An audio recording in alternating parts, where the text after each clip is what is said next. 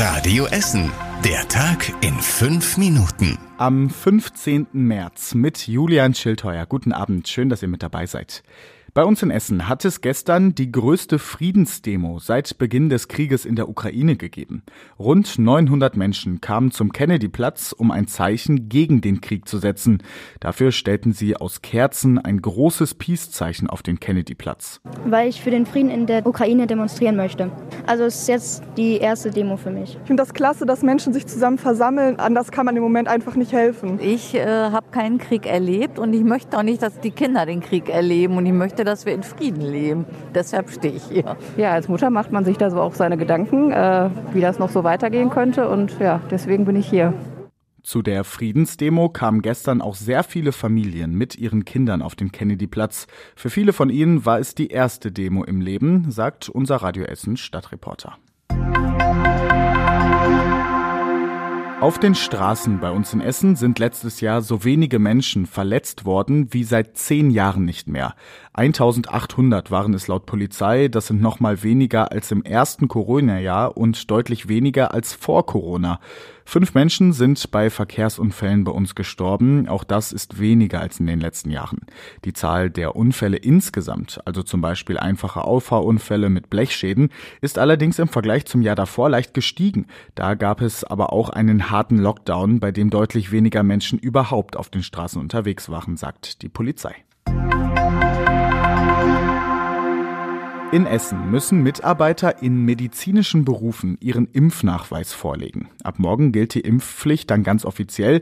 Die gilt dann zum Beispiel für Mitarbeiter von Krankenhäusern, Pflegeheimen oder auch Arztpraxen bei uns in Essen. Ausgenommen sind Menschen, die aus medizinischen Gründen nicht gegen Corona geimpft werden dürfen oder in den letzten drei Monaten Corona hatten. Die Arbeitgeber müssen alle ungeimpften Mitarbeiter beim Gesundheitsamt melden.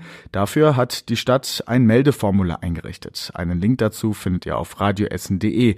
Das Gesundheitsamt prüft dann jeden einzelnen Fall und kann Betreuungsverbote oder Bußgelder verhängen. Im Bistum Essen dürfen jetzt auch Frauen eine Taufe durchführen. Bischof Overbeck hat 17 Gemeinde- und Pastoralreferentinnen zu sogenannten Taufspenderinnen ernannt. Damit dürfen sie jetzt selbst taufen. Das Bistum Essen ist damit das erste in ganz Deutschland, wo auch Frauen taufen dürfen, heißt es. Grund für die Ernennung der 17 Frauen zu Taufspenderinnen ist allerdings Personalnot. Laut Bistum Essen stehen dafür immer weniger Priester und Diakone zur Verfügung. In Essen sind gestern Abend gleich zwei Supermärkte überfallen worden. Unbekannte bedrohten einen Angestellten in einem Supermarkt an der Straße zur Beckhofe in Krei erst mit einer Pistole und forderten dann den Zugang zum Tresor. Als die Täter kurz nicht aufpassten, riss sich der Mitarbeiter los und rannte ins Kühlhaus. Von dort rief er die Polizei. Die Täter flüchteten. Einige Minuten später überfielen dann andere Unbekannte einen Supermarkt an der Eulerstraße im Westviertel. Auch sie bedrohten einen Mitarbeiter mit einer Pistole und erbeuteten dann auch noch Bargeld. Beschreibungen der Täter findet ihr auf radioessen.de. Und das war überregional wichtig. Die Verhandlungen zwischen den Delegationen aus Russland und der Ukraine gehen weiter. Beide Seiten wollen überlegen, wie es möglich ist, den Krieg zu beenden. Die Ukraine verlangt den Abzug der russischen Truppen. Russland will, dass die annektierte Krim als russisches Territorium anerkannt wird. Die NATO hat Hunderttausende Soldaten in den Bündnisstaaten in erhöhte Alarmbereitschaft versetzt. Grund ist der Krieg in der Ukraine.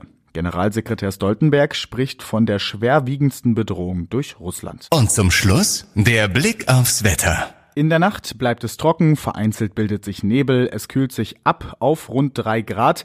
Morgen scheint die Sonne dann wieder etwas länger durch die Wolken und es bleibt trocken. Dazu steigen die Temperaturen ganz schön an auf bis zu 18 Grad in Steele oder auch in Bredeney. Der Donnerstag wird dann wieder bewölkter. Alle Nachrichten aus Essen könnt ihr jederzeit nachlesen, geht online auf radioessen.de. Ich bin Julian Schildheuer und wünsche euch jetzt erstmal einen schönen Abend. Das war der Tag in fünf Minuten. Diesen und alle weiteren Radio Essen Podcasts findet ihr auf radioessen.de und überall da, wo es Podcasts gibt.